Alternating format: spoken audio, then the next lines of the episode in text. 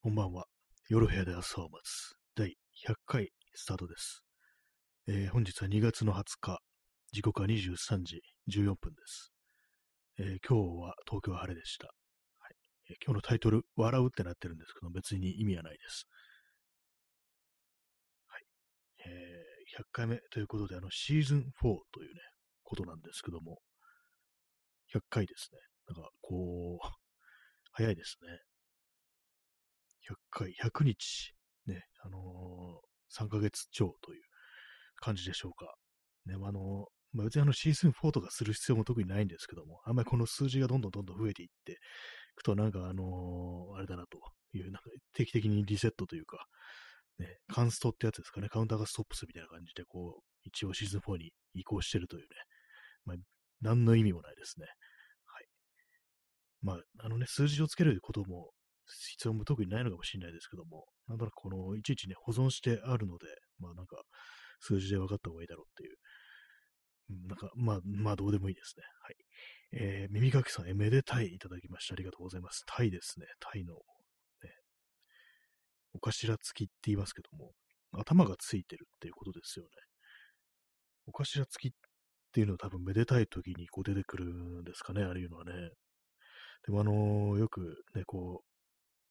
逆になんか日本の、なんか日本人って魚を生で食べるっていうね、風習がこう、ありますけども、まあ日本だけじゃないかもしれないですけども、まあ、あの、生き、池作りでしたっけ？生きたまんまのさばいて、その頭とかね、こうまだ生きてる状態で、口パクパクしてるなんていうね、なんかそんなものをこう、新鮮であるなんていうね、こう、出してね、出してくるっていうのもありますけども、ああいうのなんかこう、外国の人からしたら、なん、なんとね、グロいんだっていうね、なんかそういうふうに思われてたっていうことは聞いたことあるんですけども、最近はどうなんでしょうか？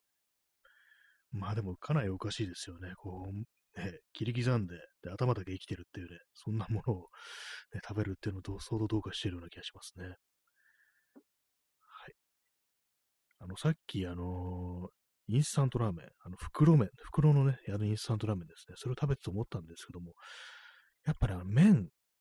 て、よくあの、なんかあの、すするのが正しい作法、作法っていうかね、こう、食べ方だな、みたいな、そういうのありますけども、やっぱあれは合理的じゃないと思うんですよね。私、あの、麺とか普通に噛み切るんですけども、一気にズゾーってね、こう、すさらないで噛み切るんですけども、絶対噛み切った方がいいですね。なんでかっていうと、すすると、汁がものすごい飛ぶっていうね、ことに気づいてしまい、あと、まあ、あの、飛び散らせないようにね、こう、少しずつ静かに静かにね、こうやっていったとしても、長いんですよ、麺って。麺って長くないですかね？あの、まあ、あのインスタントラーメンって、あの、まあ、あの、インスタントである以上、まあ、あの、ね生の麺とは違いますから、麺が絡まりがちっていうね、こう、ちゃんとなんか茹でたつもりでも、あの、癒着してたりするんですよね。それがなんかあの、本来の1本分の長さじゃなくて、なんか2倍にも3倍にもなってるっていうことがあるんで、だからね、噛み切った方が絶対いいんですよね。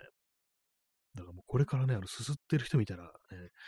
うわ、汚いなっていう風にね、なんかちょっと言っていこうかななんていう風に思うんですけども、いや、思ってないですけども、まあなんかそう噛み、噛み切るのはおかしいっていうね、こう、勢力があまりにもね、こう、多くって、あれがなんか昔から納得いってないんですけども、いや、噛み、ね、すする方、すするのおかしいぞなんて思いますけどもね、なんかズゾーッとかね、音を立ててね、わからないです。あれが正しいっていうね、こう言ってなんか偉そうな顔してるのかわからないです、本当に。野球の次に憎いですね、あの、すすってる連中が、ね、こう、見かけたら、本当なんかあの、ね、市内で思いっきり顔面をね、とは思ってないですけども、まあ、あの、髪切る方がいいんじゃないのくらいのことなのか、私は今思ってますね。はい、ね、コーヒー飲みます。コーヒーも全然美味しくないですね。あれなんですよ、こう、インスタントコーヒー、2、3日に1杯っていう感じの方がいいですね。毎日飲んでるとなんか何の味もしなくなってどんどんまずくなってくるっていうか、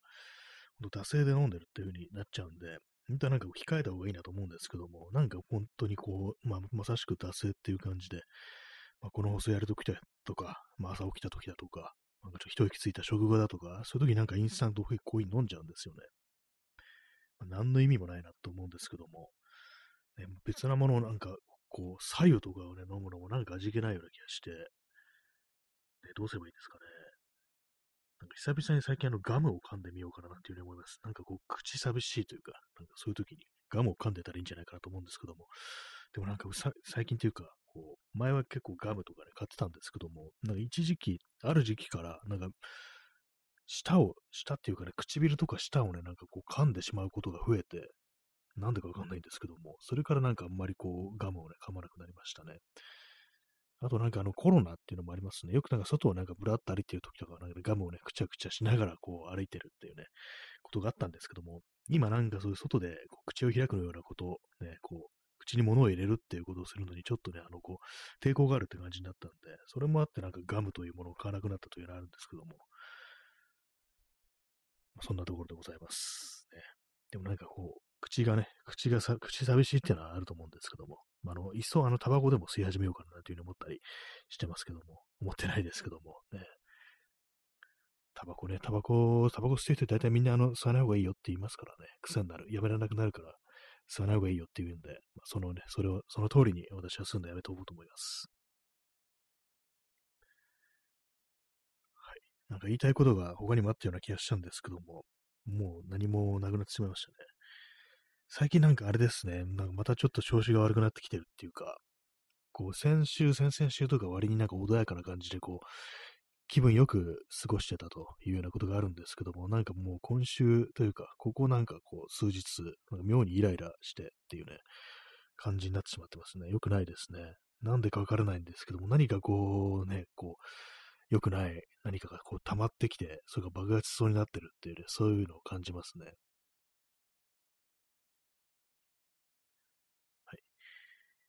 あの、何を話していいか分かんなくなったので、自分のこう、ツイツイートを見ます。あ、そうだ。この間、あの、桃のサイダー、三ツ矢サイダーの桃、濃厚桃なんとかとかいうやつ買ったんですけども、まあ、桃があんま好きじゃないなってことをね、ままあ、再確認しましたね。で、なんかちょっと思ったんですけど、桃って、まあ、そのね、ペットボトルの蓋を開けた瞬間思ったんですよ。うわ、臭いなって思ったんですよね。桃の香りを嗅いで。もう本来なんか好きな人からしてありえないですけども。くっさっとからね、なんかちょっと思っちゃって。なんかそれはあの、普通にね、あの脳の理性的な部分とかじゃなくて、ほんと反射的になんかなんか臭いなってことを、ね、感じてしまったんですよね。やっぱりこう桃はあんま好きじゃないんだなってことをね、改めてこう確認した、ね、そんな感じなんですけども、なんで臭って思ったんだろうっていうね、なんか変、なんかあの、やばいんですよ。やばいんですよっていうか、あれなんですよね。なんか、イカ臭いんですよ。っていうと、なんかちょっとあれですけども、で、はっきり申し上げますと、桃はイカ臭い。もうこれはあの真実、真実だぜっていうふうに言いたいですけども、なんかそう思いませんか？実際ね、あの、まあ、あのね、あれ季節的にあの、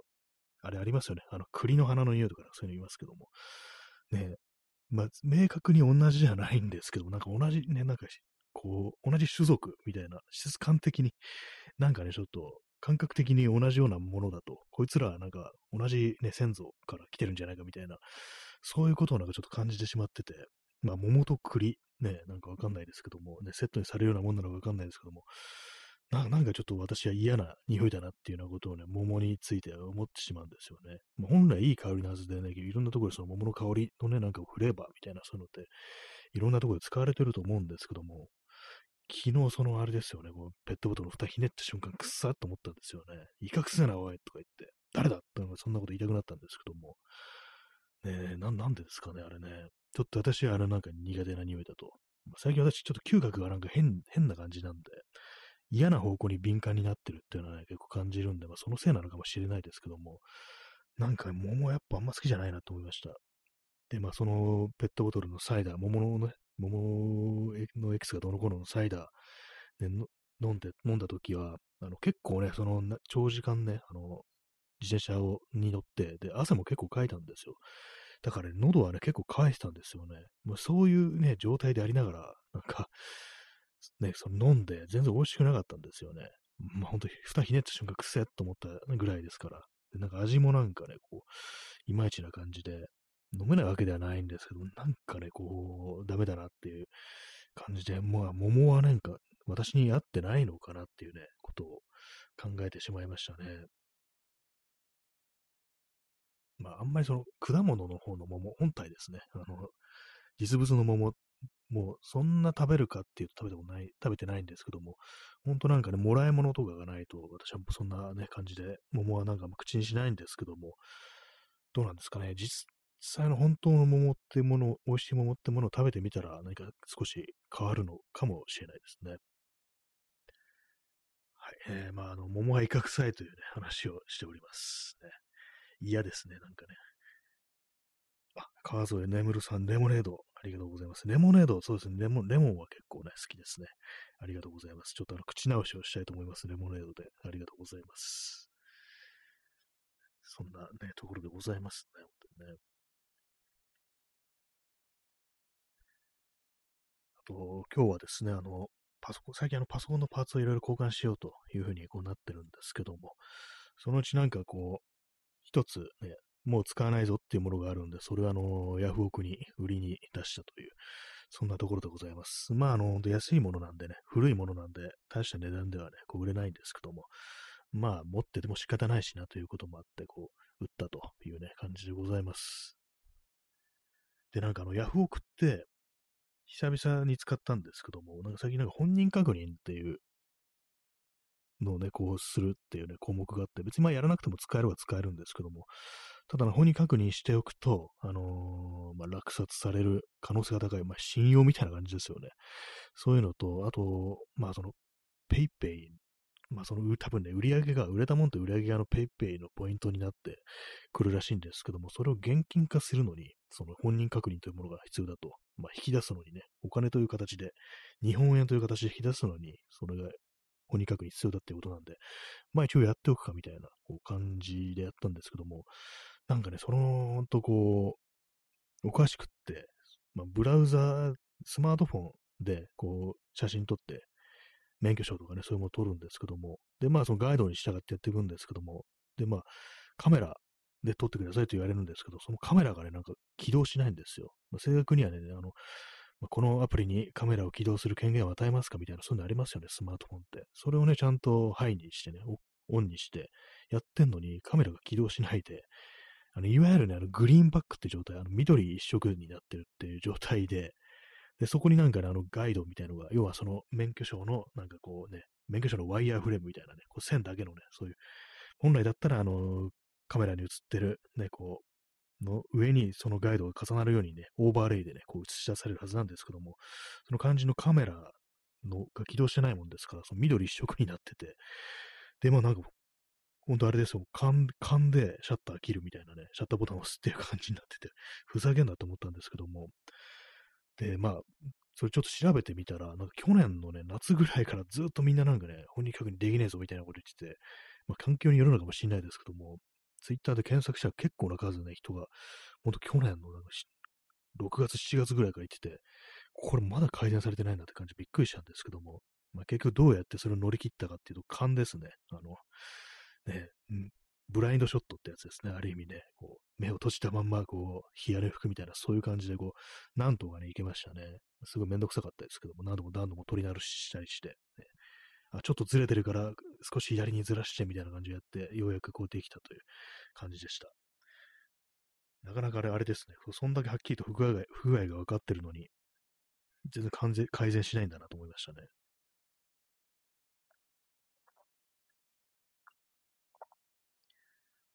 P さん、今来ました。ありがとうございます、ね。今日は何の、なんかラーメンの方の麺をね、噛み切る方が合理的だっていうね、そんな話をこう、しておりました。まあ、そのあれですね、その、ヤフオクの本人確認はかなり厄介なことになってるというね、感じでしたね。どうなんですかねああいうなんか物を売るとき、何がいいんでしょうが、まあ、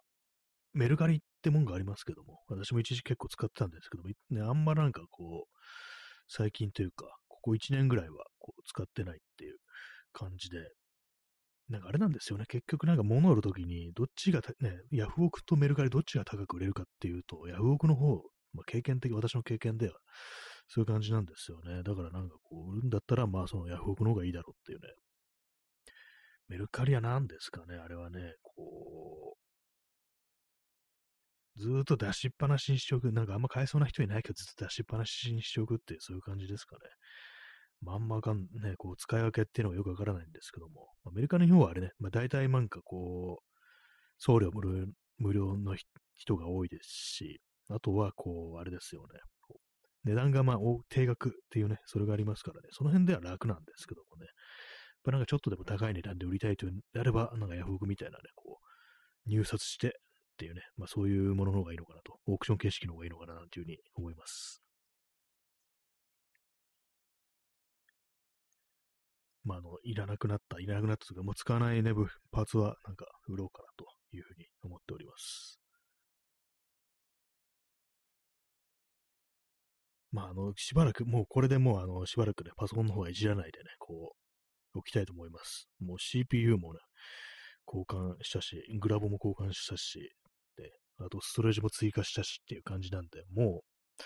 あとあれですね、そうです。ケースですね。ケースなんかず 結構前からなんかどうしよっかなみたいなことを思ってて、なんかね、買おうと思ってたやつがあったんですけども、やっぱあの大きいもんですから、なんかちょっとめんどくさくって、で、まあ、ね、いざなんかこうちょっと注文しようかなと思った時に値段が上がってたんですよ。それもなんかもう2000円くらい上がってて、ちょっとありえないなと思ってやめたんですよね。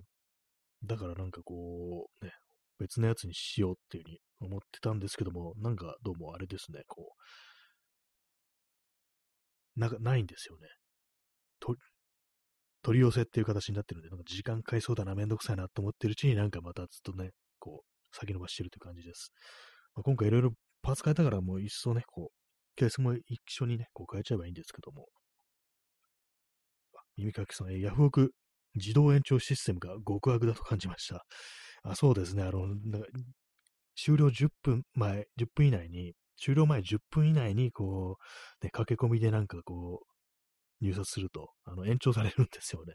で、まあ、そのギリギリとかでなんかね、こう、どんどんどんどんね、こう、入札が続くと、どんどんどんどんね、こう、その、終わりがなんかね、こう見えなくなってくるって、そういうのありますね。でまあみんななんかでもそのあわよくばみたいな感じで、やっぱその終わる直前にあの入札するっていうね、そういうことが多いんでしょうね。まあ、それでなんかずるずるずるずるとね、こう、なんかこう、長く続くっていうのがこう、あったりするんですけども、だけど最近はなんかあれ、あんまりなんかその辺のずるずるずるずる、やり、ね、こう、やり取りする入札、またさらにその上の値段で入札みたいなのが延々続くっていうのはあんまなくなったりしてて、割と最近はなんかこうみんな、ここまでは出すけど、もういいよっていうね、そういうラインをなんか決めてるような感じはありますね。まあ私も大体なんかこう、ね、このぐらいの値段までだったら、ね、こう出すかなぐらいのね、こう数字を入れといて、でまあ、それ超えちゃったらまあもう諦めようっていう感じしてるんですけども、でも最近なんかあの、ちょっと微妙なところ、まあ、これ欲しいのか欲しくないのか微妙なところだな、どうだろう。このちょっと状態がよくわからないなぐらいの、ね、結構そういう感じの微妙なね、こう、品物、ね、そういうのにこう入札して、まあ、ここまでは出して、まあでも、あれだな、これ絶対さらに上の価格で入札されるだろうな、みたいなことを思ってたら、なんかこうスッとね、こう落札してしまうっていうのは割とあったりして、あれ、これ俺が買わなきゃいけないのかみたいなことをね、結構 思ったりするんですよね。この間もなんか割と、そんなね、こう感じになってしまったんですけども、まあ、結果としてあの正解でしたね。なんか割となんかそういうのが、運よくね、こう、まあ、いっか、みたいな感じで、まあ、使えるな、みたいな感じのものが、割と最近はね、こう、続いてるんですけども、あんまね、こう、失敗はしてないですね、そういえばね。まあ、なんか、でも大体思うんですよね、落札した瞬間、えってね、こう、これ買わなきゃいけないのかっていうね、なんか、いや、さっきまでね、こう、そんな気持ちはなかったんですけども、そこまでの気持ちはなかったんですっていうね、こう、そんな、こう、嫌なね、なんかこう、売る広かしたら嫌な感じですけども、ね、なんかそういうふうに思っちゃうんですね、どうしてもね。でもあれですね、あの自動延長システム、自動延長はオフにすることがこうできたりして、たまにね、なんかそういう延長してない、ね、人だと、なんかあの、どうせこれあの自動延長されるだろうなっていうふうに高をくくってこう見てるとスッと終わってたりして、それまた結構なね、こう安いね、お安い値段でこう、落札されてるっていうのを見ると、うわ、なんかよく見とけばよかったななんていうふうにね、思いますね。大体なんか、これデフォルトであの自動延長オンになってるっていう感じですからね。コーヒーを飲みます。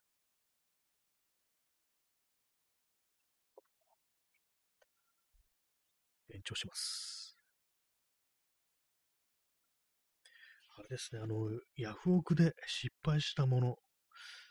てちょっと考えてみたんですけども、なない気がしますね、私、基本的に。まあ、服の、服は、あの、サイズがちょっと大きかったな、みたいなのがあったりはしますね。他はなんかこう、あんまりいかない、なんか失敗したとこないですね。かあの、そうですね、前に、ジージャンをね、買った時があって、そこからリーのジージャン、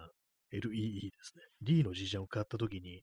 まあ、サイズはね、全然いけたんですけども、形がなんかね、こう全然なんか思ったのと違って、なんかあの、D の G ジャンって袖がなんかすっごい太いんですよね。なんかそれが気に食わなくって、まあ、あれは結構失敗だったかなっていうふうに、今となっては思いますね。そうですね。服、まあそんな感じで、なんか服のサイズがなんかちょっと合わなかったのが、あの2着ぐらいこう、あったりして、まあ他はない、ないですね、基本的にね。うわ、なんか全然思ってたのと違うっていうのはこう、やっぱないですね。結構あの吟味して私もね、こう見てたりこうするんで、あんまりこうはっきりとした失敗というものはないですね。えー、P さん、えー、eBay も意外に負ける。あ、そうなんですね。eBay はなんかなかなかじゃあ、その、狙った値段でこう落札できないっていう感じなんですね。私一回も使ったことないんですけども。まあ eBay ね、長いですからね、ずっと昔からがあるんですよね。たまになんかこう覗いてみることもあるんですけども、やっぱあの、海外のサービスということでね、ちょっとあの、敷居が高いというのはあるんですけども、海外からなるし、送料も高いしね、まあ私の欲しいものって特にその外国から輸入しなければならないっていうものではまあなかったりするんでね、あんまりこう使う機会が、全然使う機会はないんですけども、まあなんかこう、百戦錬磨っていう感じしますからね、あれ、なんか利用してる人さんがそういうようなこう、イメージがね、こう、ありますね。え P さん、え最後の2秒ぐらいで高値更新、競り負け。あ、ってことはそれ自動延長がないっていうことなんですかね。最後の2秒でなんかね、こう、急になんか高値更新してっていう。で、これヤフオクだったらまあその時点で自動的に10分延長みたいな感じになるんですよね。じゃあ eBay はあれなんですね。自動延長がないんですね。そうするとみんな、ね、その最後の2秒狙いますよね。こう、えー、もう回線、ね、速度がこう物を言うっていうような感じになりますね。なんかそうなるとね。あとなんかね、こう、プログラムみたいのでね、こう、自動でこうやるみたいなね、そんな想像しちゃいますね。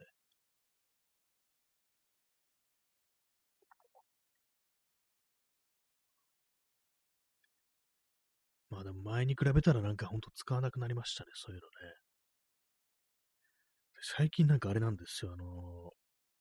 ー、Yahoo のサービスで PayPay フリマっていう、ね、なんか Yahoo のメルカリみたいなって言ったらおかしいですけども、それ定額なんですけども、そっちは。それがなん、それがなんかね、結構ね、あれなんですよ。クーポン的なものをね、なんかしょっちゅう送りつけてくるっていうのがあったりして、まあこれがですね、あの、結構1000円引きみたいなのがね、あったりするんですよ。50%オフ。まあ、ただし、最大まあ2000円引き最大1000円引きっていうのが、ね、こうあったりして、それでなんかね、結構そっちは使ってたりしますね。まあ、定額のものなんでね、こう、まあなんでもないような。私はよくあの、工具とかをね、買ったりこうして、まあ、ドリルとか、ね、なんか穴開けですとかね、なんかその辺の感じのものをね、こう、買ったりしてますね。なんか割とその工具類はそのペイペイフリマで買ったものが多いっていうね、感じですね。それでなんか割と安く手に入れたっていうものが多いんですけども、まあなんかね、あんまね、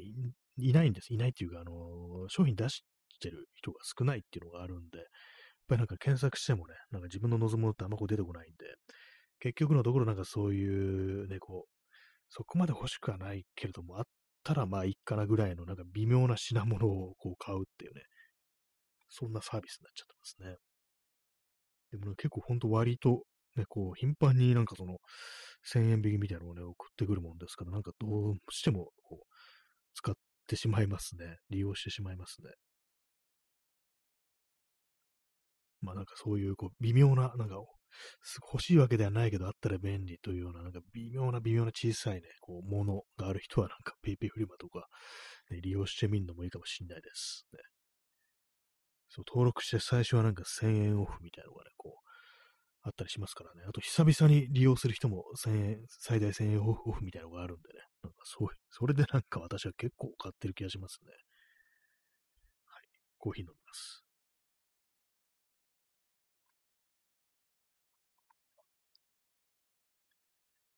逆にね、今さっき失敗したものはあるかって話をしたんですけども、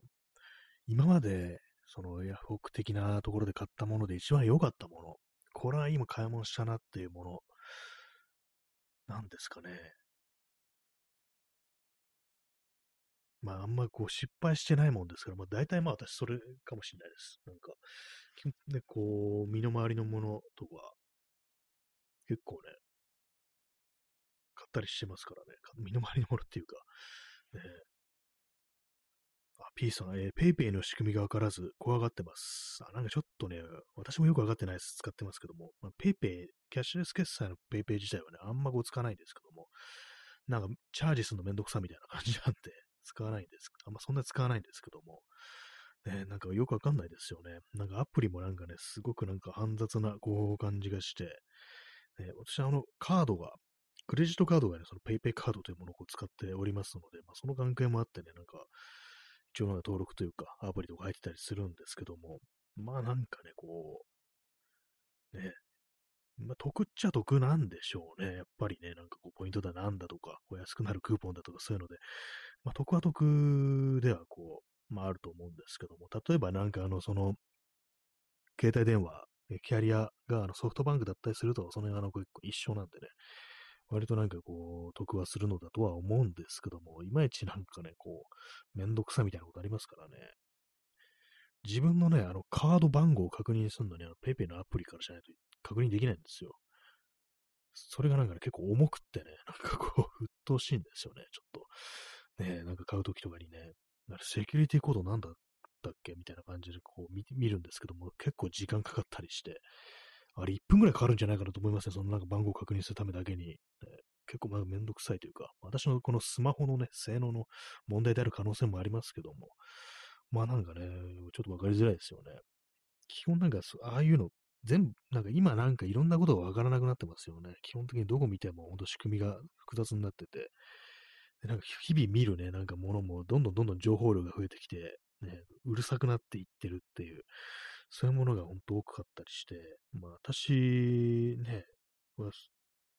がね、結構そのよくわからなって思うぐらいですから、年寄りとかが見たらもうパニックだろうなみたいなことは、ね、割と思いますね。はい。ペイペイ、ペイペイ初心者。ペイペイまあ、ペイペイ、いつ登録したのかな？もう結構私経ってると思うんですけども、実際になんかあんま使ったことがないんですよ。外のお店とか行って PayPay で決済するっていうね、あんまね、こうしたことなくって。まあ、そうですね、無理に使うこともないんですけども、なんかね、も、そうなんですよね、こう微妙なものを買うときにはちょっと得をするというね、なんかそういう、まあ私の中ではそういうイメージがこう、ありますね。まあでも珍しいものとか掘り出し物があるかというと、ないですね、やっぱりね、そういうものはね。インターネットでそういうもの見つけらなくなりましたからね、本当なんか大量生産品ばっかは、ね、あるっていう感じで、ダメですね、本当にね。物がなくなってますね、この国、本当思ったんですけども、ね、この間、あの、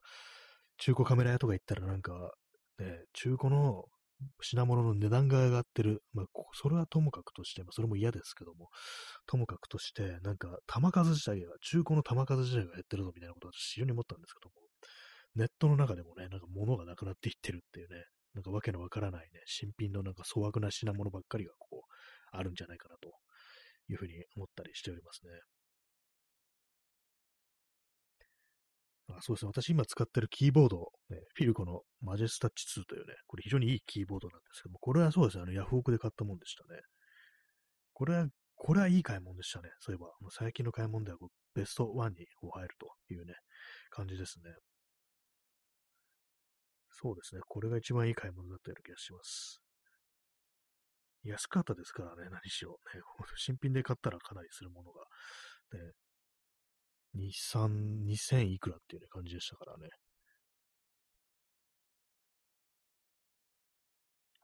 でもこれをね、こう、落札した時も、まあ、最終的に自分がね、こう、一番高値をつけたということなんですけども、あれ落札できちゃったって大丈夫かなこれみたいなことってね、結構思いましたからね。本当にこれ買わなきゃいけないのかみたいなことやっぱり思ったんですけども、まあ、ね、結果としてはあの正解だったというね、そういう感じですね。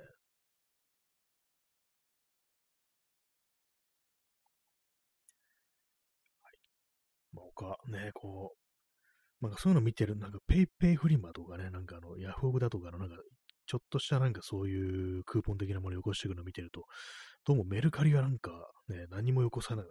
何もってわけじゃないですけども、なんかあんまりそういうのがなかったり、なかったりするんで、まあそれであんま使わなくなったのかもしれないです。ね、まああの定額だからね、楽なんですけど、すぐにね、まあ、買おうと思えばすぐに買えるっていうのがあるんでね。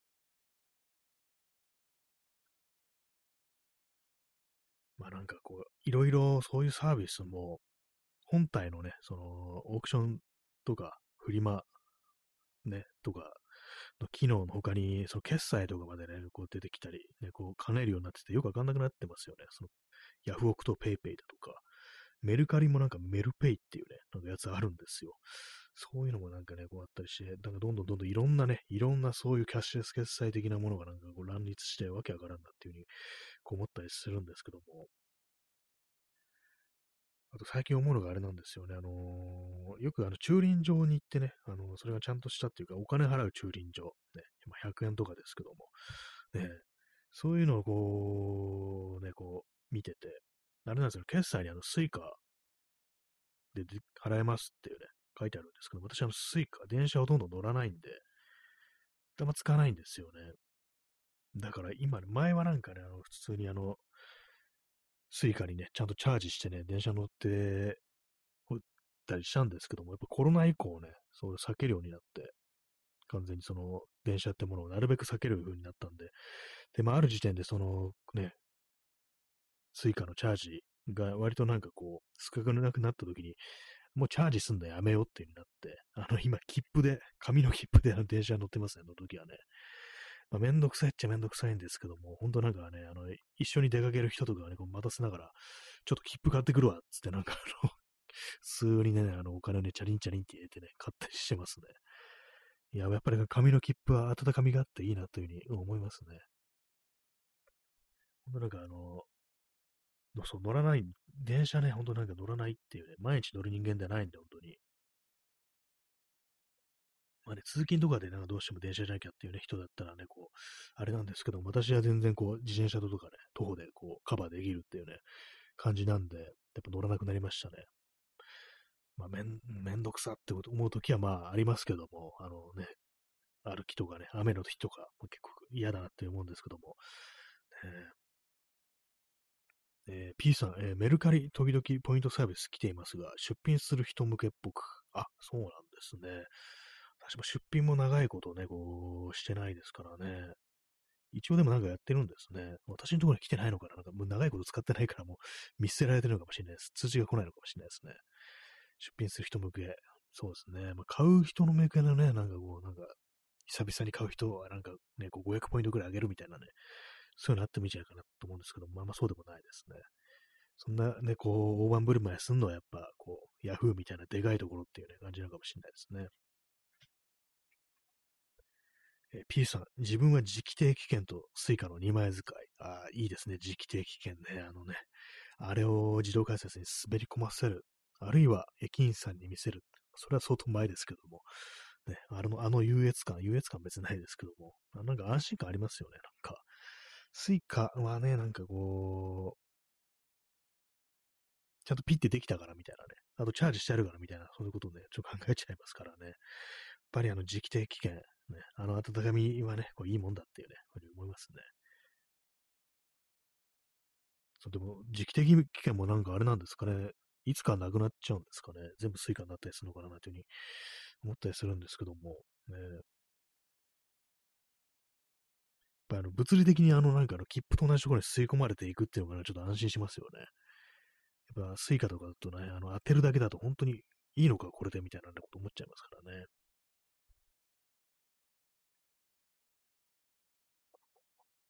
私前に見たのは、あの、駅の改札をね、出ていく人がいて、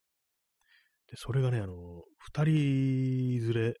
だったんですね。そのうちね、その後ろにいた人が、なんかね、あのー、当てるのに失敗したのがスイカを。何なのかね、普通だ、ね、本来だったら通れないはずなんですけど、もう、そのな、前にね、こう、と、わかりづらいですね。前にね、こう、そこの改札通り過ぎた人のすぐ後ろについてたんで、でちゃんと当てられなかったのにね、そのまますっとね、こう、通り抜けちゃったんですよ。で、そこに後からね、来た全く、別な人、他人がね、こう、そこ通ろうとしたんですけども、なんかよくわかんないエラーみたいのが出て、なんか足止め食らってましたね。なんかあの、具体的に何がどうなったのかよくわかんないですけども。ね、めんどくさいですよね、ああいうのね。本当なんか電車、電車めんどくさっていうの思います。なんかこう、いっぱいあるしっていうね、快速とか急行とかなんかたくさんあるし、わけわからんっていう思うんですけども。ま、ただ早いというね、早いというそういうメリットがありますね。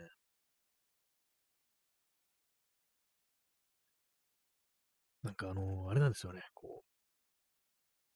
混んでる快速に乗るぐらいだったら、遅いね、こう、普通に乗った方がいいみたいな感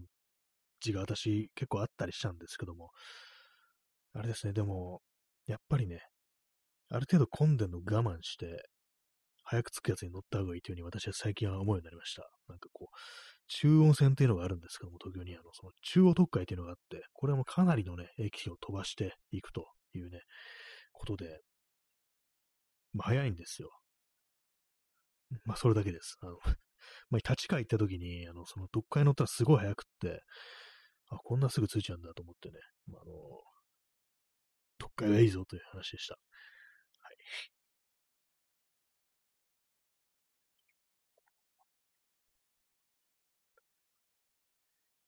そんな感じで、私、あの、紙の切符を使ってるというね、そんな感じでございます。まあでも見てるとなんか結構いますよね。なんか意外になんかこう、そうですね、普段なんか行くところとか、あの、あとはまあ、なんですかね、こう、旅行で来てる人だとかね、出張で来てる人だとか、あれなんですかね、関西の方から来てる人とかだと、まあ、私その辺のなんかあの、ね、こう全然旅行とかし、ね、こう、外国じゃないや、他のなんかね、県に行くっていうことはあんまないんでね、よくわからないんですけども、ね、どうなんですかね、なんか、西日本はスイカじゃないんですよね。はいまあ、スイカのことですら私よくわかってないのにね、まあ、西日本のことだとさらによくわかんないですけども、なんかとにかくその辺の違いがあったりして、それでまあ切符使う人がいるのかなというふうに思うんですけどもね。まああのね、あれですね、スイカとかだと本当なんか、微々たるあれですけども、あの、1円2円ね、安いっていうのはありますよね。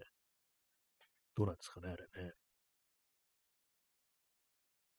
あんまり私はその電車乗る、ね、乗らないもんですから、こうあれですよね。別にその数円だったら紙の切符でいいなということを思っちゃいますね。えー、耳かきさん、えー、紙の切符、僕も割と使いますが、入れることのできる自動改札の数が極端に少なくて、入るとき出るときに、切符の差し差し込み口を探すのに少し手間取ります。あ、紙の切符仲間がいて私は非常に嬉しいです。そうですね、その自動改札、ね、そのスッとね、あの入れるところ、紙の切符を入れる入れられるところと入れられないところがありますからね。結構少ないですからね、あの、その辺ちゃんと注意して見てね、その、あ、ここは切符が使える自動改札だって感じ、確認してからじゃないとね、こう、特に混んでる時とか大変ですよね、この、人がね、ごった返し、人ごった返しで、あの、前があんま見えないってなるとね、結構大変ですけども、まあね、そういうのもあったりしてね、それありますね。ちょっと、あの、ちょっとした緊張感ありますよ、やっぱりね、なんか、手間取ってたら、てめえ早く行けこの野郎とかなんかね、そういうなんか心の狭い人にね、なんかいきなり後ろが刺されるんじゃないかみたいなね、感じのね、ことを考えてしまうんですけども、えー、そういうまあちょっとその神経使うみたいなところはどうしても出てきますね。あと紙の切符ね、私あのあれなんですよ、なくさないかなってことはね、結構普段気にしてますね。あの、ポケットにね、入れてるんですけども、あの紙1枚ですから小さいね、なんかどっかシュッとね、どっかに異次元にね、なんか次元のね、裂け目になんか吸い込まれちゃうんじゃないかみたいなことを考えたりするんですけども、それもありますね。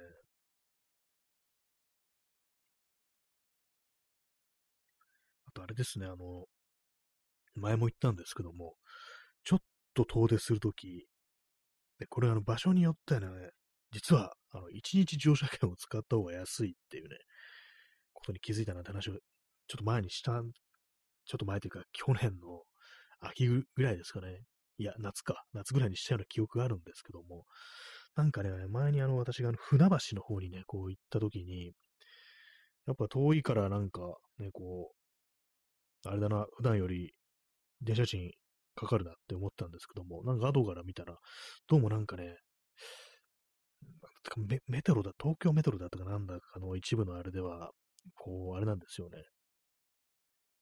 1日乗車券っていうのがあって、それは結構安いと。500円っていう、500円だったか600円だったかっていうのが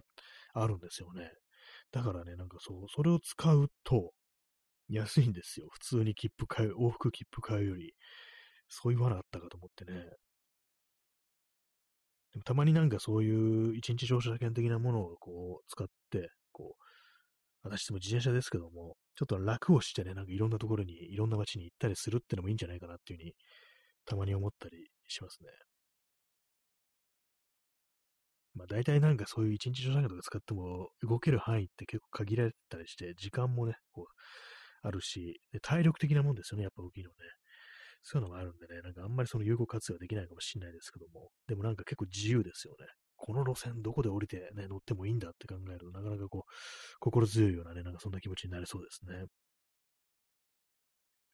えー、右書きさん、えー、入れようとしたとき、向かいから人がスッと入ってきて、差し込み口が閉まった時の小さな小さな殺意。ありますね。そう。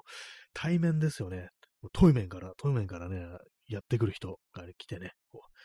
まあ、両方ね、あれなんですよね。自動改札ってものはね、こう、一歩通行じゃないっていうのがね、こうありますからね。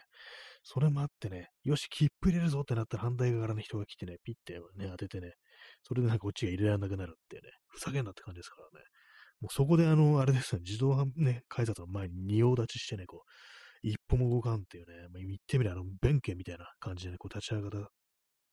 立ちはだかる、立ちはだかるのも、って言えなくなってますね。いいかもしれないですね。もう喧嘩ですよね、そしたらね、こう。わけわかんないですね。こうヤンキー、不良、昔の不良かよって感じですけどもね。お互いにあの、あれですよ、本当にこう、メンチを切り合ったまま微動だにしないみたいなことが自動改札で起こり得るって考えると、結構なんかね、こう、不思議だなと。いや、不思議っていうか、そんなこと起こってないですけども、ね、ちょっと見てみたい気もしますね。そう向かいからね、ちょ向かい合って動かなくなるで、ちょっと思い出したんですけども、私なんか昔友人から聞いたんですけども、あの、コミックマーケット、あの、東京ジャンボサイトじゃない、ビッグサイトの、あの、コミックマーケット、コミケってやつですね。そこで、結構まあ、あの、ああいう会場はね、いろんな人たちが来てて、すっごい混んでるらしいってことを聞いたんですけども、あとなんかその友人言うには、言うにはなんかすげえ臭いっていうね、なんか言ってて、ね、なんかまあ、そういうことなんですけども、で、まあ、あの、通路をもう人でごった返してて、で、なんか、ピタッとね、なんかその流れが止まって全然動かないなっていう風にね、のがあって、なんだろうと思って、前の方なんか覗いてみたら、こう、そのね、ぶつ、人がぶつかり合って、お互いに一歩もね、引かないっていうね、なんかそれでなんか完全になんかそのと、人の流れが止まってたことを見たことあるっていうね、言ってて、まあそれもね、なんかね、こう、あれなんですよ。か、な、ななんですかね、肩を当てるみたいな感じで、お互いに。それでまあ、ずっとなんかグイグイグイグイなんか押し合ってて、動かないって、まあ、ちょっとそう、現実にどんな風景なのかもね、こう、あまりにも異様ですからね、ちょっとリアルな場面を想像するのが難しいんですけども、まあ、その 友人がなんか身振り手振りで再現してくれたんですけども、いや、こんな風にさ、こう、肩の部分をこういう風になんかお互い当て合ってなんかグイグイグイグイやってて、動かないんだよっていう風に言ってて、いや、コミケ怖いなと思いましたね。そのなんか友人になんかちょっとコミケ行かんかってね、こう、誘われたんですけども、いや、いいわ、なんか、なんかちょっと怖いからいいやっていうね、断った記憶がありますね。えー、耳かきさん、えー、アメフトのスクラムみたいですね。そうですね、まさしくね。あれの、ほんとなんかあの、がっちりね、あの、横になんかあれですね、肩を組まない感じの、一人対一人のね、あの、怠慢ですよね。怠慢のスクラムですよね。なんかその状態になったのかもしれないですね。何なんですかね。まあなんかそう、コミケならそういうこともあり得るのかなっていうね、ことを ちょっと思っちゃったりしますね。そういうなんか異様な世界なのかななんていうね、ことはこう思いますけども。えー、まあ、臭いって言ってましたね。まあ、それはあの、ね、あのー夏だからね、それは臭くなるよって感じもありますけども、ああいうところに人がたくさんいればね、それは当たり前なのかなと思うんですけども、でもまあなんかその辺のことはよく言われたりしてますよね。いや、でもあれです、本当コミ、臭いのはあのコミケだけじゃないんですよ。あの中古カメラ屋も結構臭いですよ。ね。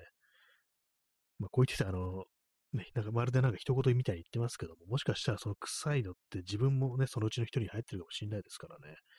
自分の匂いって自分で気づけないですからね、その辺ちょっと怖いですよね。えー、耳かきさん、えー、オタクショップも店の中、芳香剤がとても強いです。ああ、そうなんですね。やっぱりね、なんかちょっ、まあ、仕方ないのかなっていうふうに、まあ思いますね。まあ、あんまりなんかこう、オタクくせえみたいな感じでね、こう、バカにしてるみたいなね、感じでは私はないんですけども、むしろなんか、自分臭くないだろうかみたいなね、なんかそういうことは若干こう気にしてるところはこあるんですけども、だんだんなんかあれですね、年を重ねるとなんか少しずつ気になってきましたね。なんかやっぱりこう、今までだったら結構ね、あの、一言みたいにね、思ったんですけども、もしかしたら俺臭いのだよみたいなことって、ね、ちょっと思いがちなんで、ねまあ、ちゃんと洗濯はしたいし、お風呂もやりたいですね、なんかね。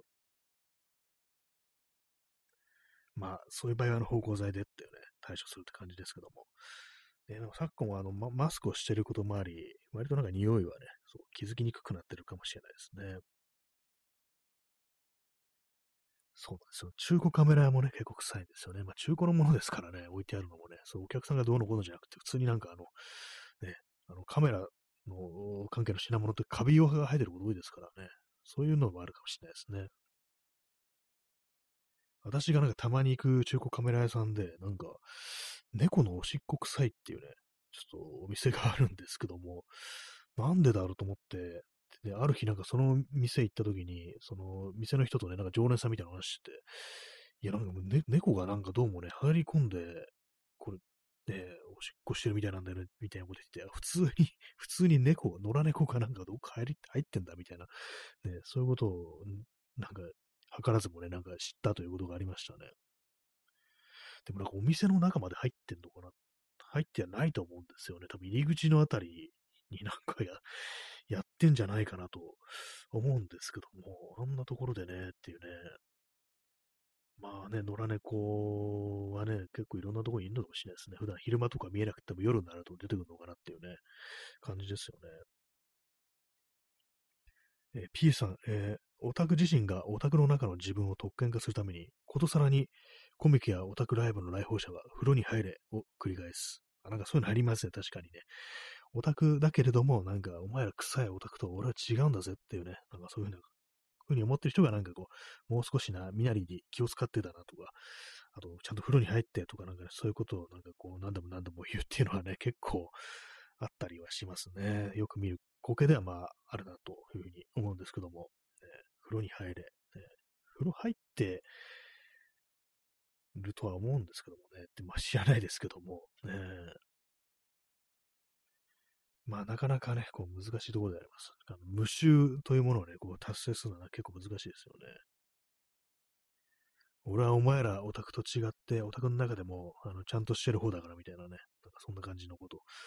言いたくなるみたいなのがね、もう人間あるのかもしれないですけどもね。自分もそういうことちょっとやっちゃってないかなっていうことはなんか思ったりして、ね、まあそういうふうに思うと、やっぱ自分も臭いかもしれないっていうふうにね、思うということはこう大事だなというふうに思いますね。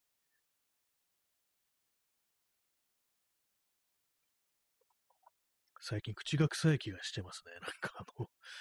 あれなんですよ。あの、フロスを最近ちょっとサボり、若干サボりがちということがあり、ね、よくないですね。昨日はあのちゃんとやりました。やっぱりやんなきゃダメですね、本当にね。フロスはね。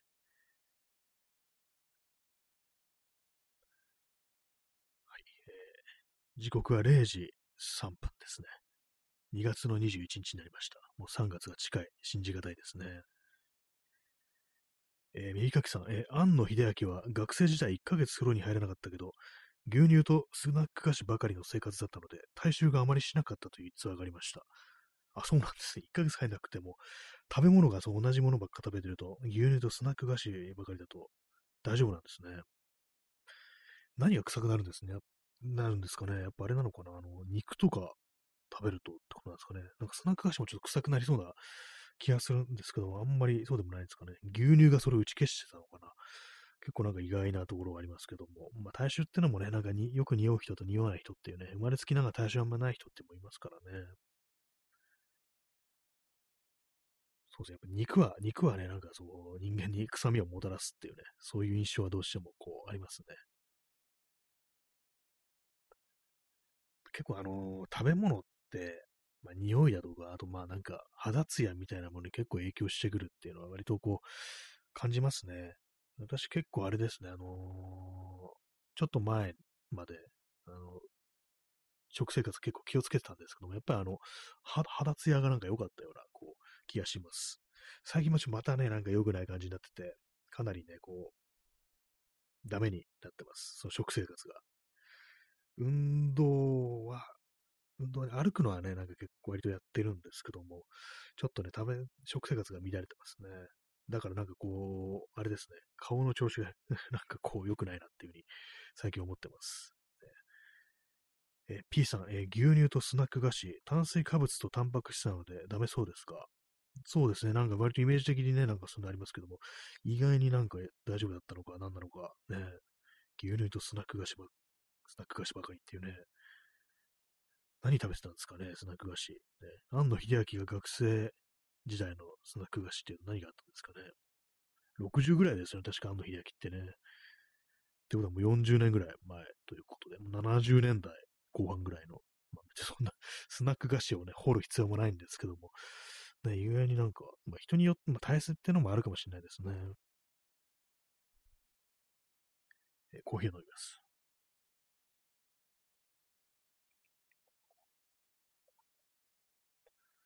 食べ物は大事ですね、本当にね。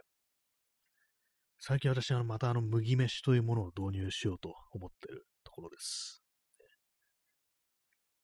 麦飯あれなんですよね。血糖値の上がり方が、あの、緩やかになるっていうのがあるんで、あれはなんか結構ね、よくね、ご飯食べた後とかね、結構眠くなっちゃうっていうのはあると思うんですけども、麦飯にしてるとね、そういうことはなないですね、あんまりね。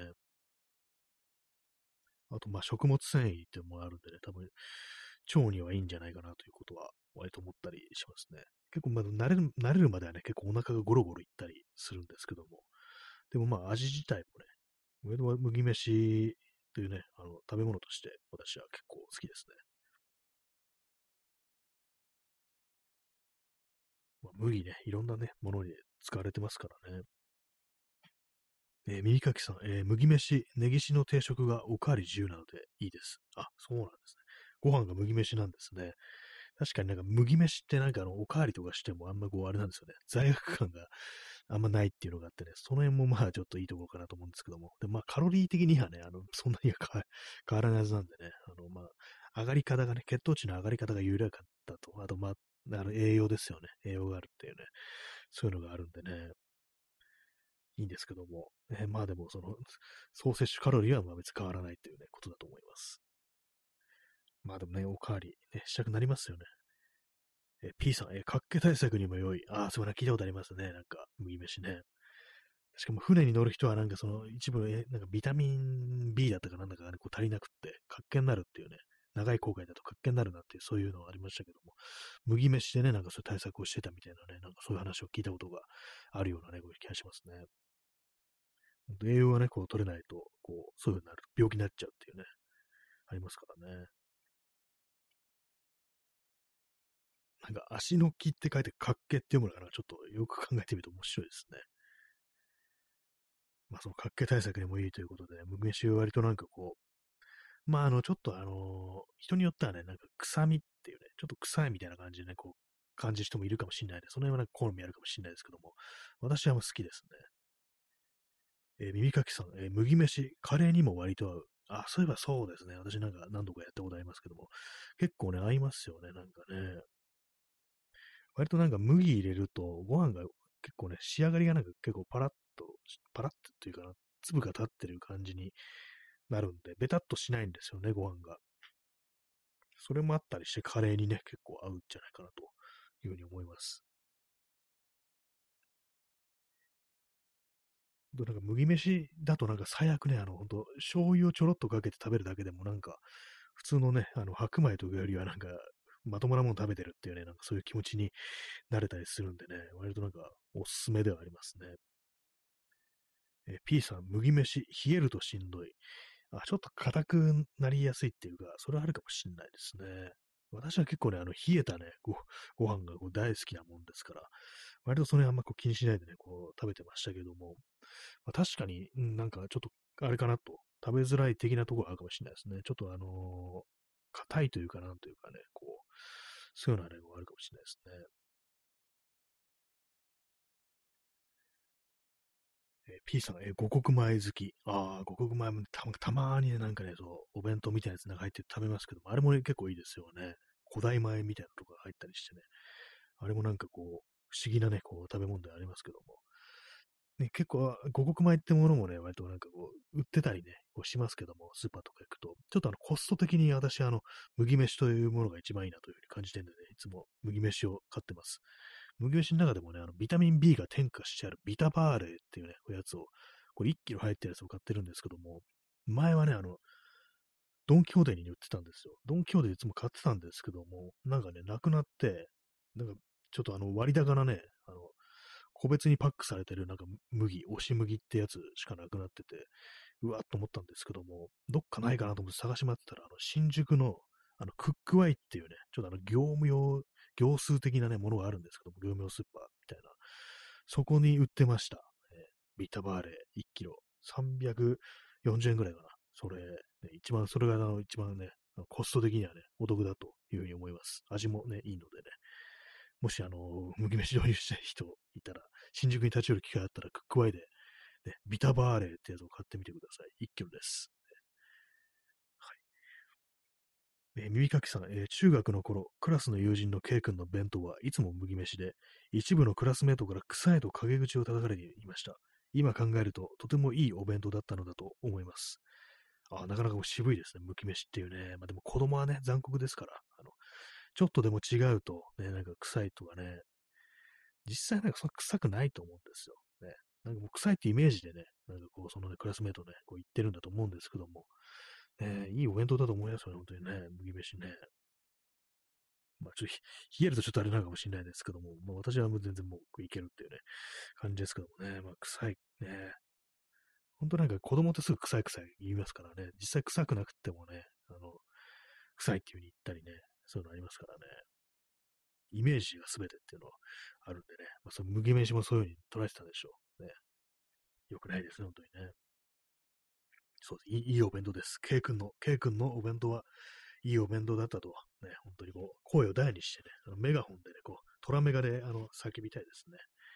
はい。えー、右かきさん、えー、後で知ったのですが、臭い原因は K 君のおかばに猫がいつもおしっこをしていたからでした。ほんと、臭かったんですね、じゃあ。それは臭いですね。猫のおしっこはね、臭いですからね。あれはね、さすがに私もね、あの、臭いと認めざるを得ないですね。なんか、結構ね、厳しいものがありますからね。あれなんかね、独特ですよね。なんかこう、犬のおしっこと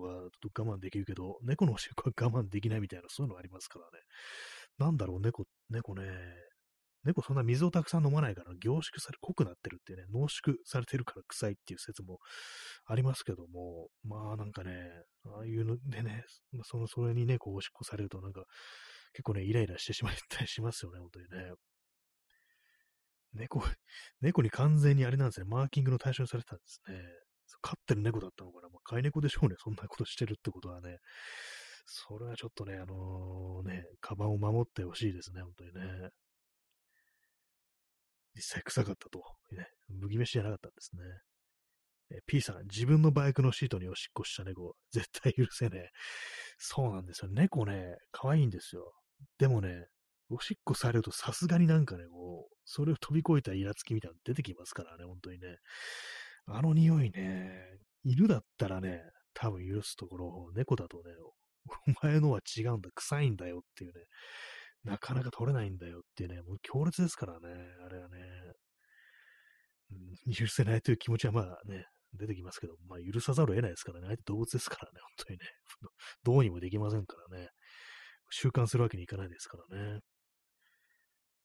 まあそんな感じでね、本日、ね、こう1時間やらせていただきましたけども、ね、最近なんかこう、ね、あれですね、こうよくわかんないノリになってますね。